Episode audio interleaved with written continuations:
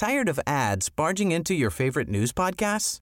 Good news. Ad-free listening is available on Amazon Music for all the music plus top podcasts included with your Prime membership. Stay up to date on everything newsworthy by downloading the Amazon Music app for free or go to amazon.com slash news ad free. That's amazon.com slash news ad free to catch up on the latest episodes without the ads. Heraldo Podcast, un lugar para tus oídos. El emblemático Estadio Azteca será el lugar que dará la inauguración al Mundial del 2026. Así lo dio a conocer la FIFA y te contamos los detalles. Esto es Primera Plana de El Heraldo de México.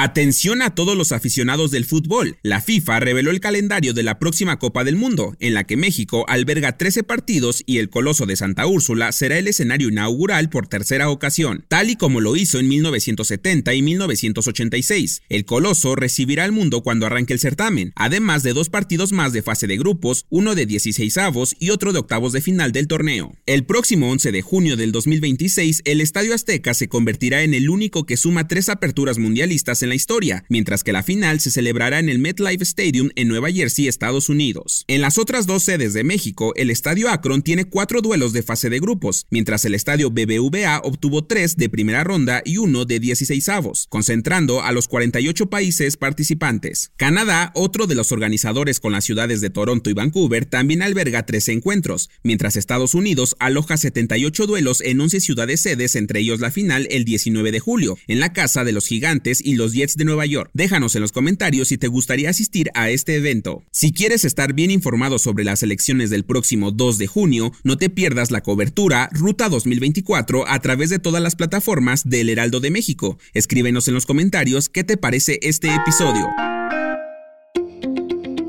En el país, dos de cada diez mantos acuíferos están sobreexplotados o inservibles debido al alto consumo de agua y la sequía, por lo que el gobierno realiza operativos de inspección para sancionar a los concesionarios que utilizan más agua de lo debido. Y es que el problema se pone cada vez más grave debido a que los mantos acuíferos sobreexplotados se recuperan en periodos largos de tiempo, que pueden llegar a ser décadas o siglos. Según la Conagua, esto se está atendiendo con urgencia ya que todos los acuíferos dotan de casi el 40% de agua para consumo humano del país. En ese sentido, se elabora un proyecto de decreto de zonas reglamentadas, lo que quiere decir que la mitad de los acuíferos del país, que son 331, se encuentran suspendidos de libre uso provisionalmente, pues se quiere preservar el agua subterránea en calidad y cantidad. En otras noticias, el pasado sábado 3 de febrero fue suspendido el paro que planeaban organizar los transportistas, debido al tema de la inseguridad y extorsiones que varios de ellos sufren durante sus jornadas. Por eso, luego de una larga plática, se logró llegar a un acuerdo con el gobierno. En noticias internacionales, una serie de incendios forestales ha afectado gravemente a la zona del centro y sur de Chile, especialmente la región de Valparaíso que ha dejado al menos 99 personas muertas. El presidente del país, Gabriel Boric, declaró luto nacional por dos días y aseguró que esta es una de las tragedias más grandes que está atravesando el país. Y en los espectáculos,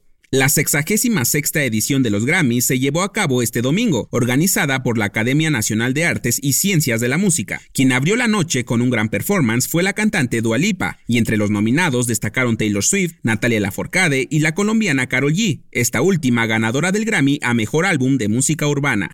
El dato que cambiará tu día. Cada primer domingo de febrero se celebra el Día Nacional del Pulque en México, y aunque vaya a sonar como excusa para echarte uno, el pulque tiene propiedades nutritivas, pues se caracteriza por su riqueza de vitaminas como la C y las que conforman el complejo B, además de probióticos que están presentes gracias a su proceso de fermentación. También puede ayudar a mejorar la flora intestinal ya que actúa como un diurético, y si tienes problemas para dormir, tomarte uno podría ayudarte a reducir el insomnio, pero acuérdate de tomarte solo poquito porque es sagrado la recomendación.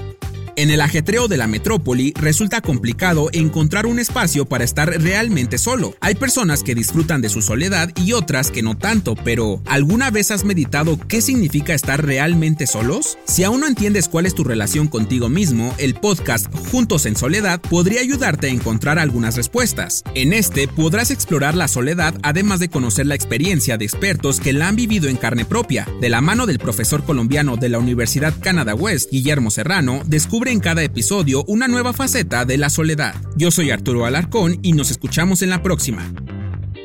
Esto fue Primera Plana, un podcast del Heraldo de México. Encuentra nuestra Primera Plana en el periódico impreso, página web y ahora en podcast. Síguenos en Instagram y TikTok como El Heraldo Podcast y en Facebook, Twitter y YouTube como El Heraldo de México. Hasta mañana.